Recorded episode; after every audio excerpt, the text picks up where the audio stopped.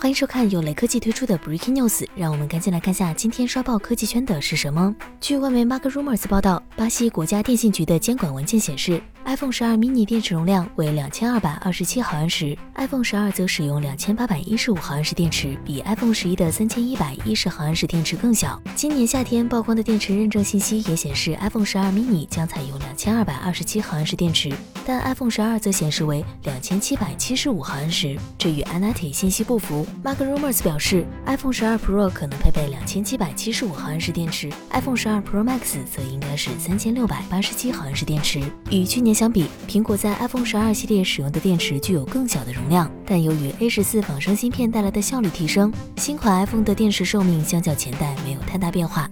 雷科技编辑认为，事实再一次证明，这一代的 iPhone，尤其是 iPhone 十二 mini 的电池容量并不大，这带来最直接的问题自然就是续航问题了。在使用 5G 网络的情况下，iPhone 十二 mini 的续航表现恐怕难以保证。相比之下，买其他 iPhone 十二系列机型会是更保险的选择。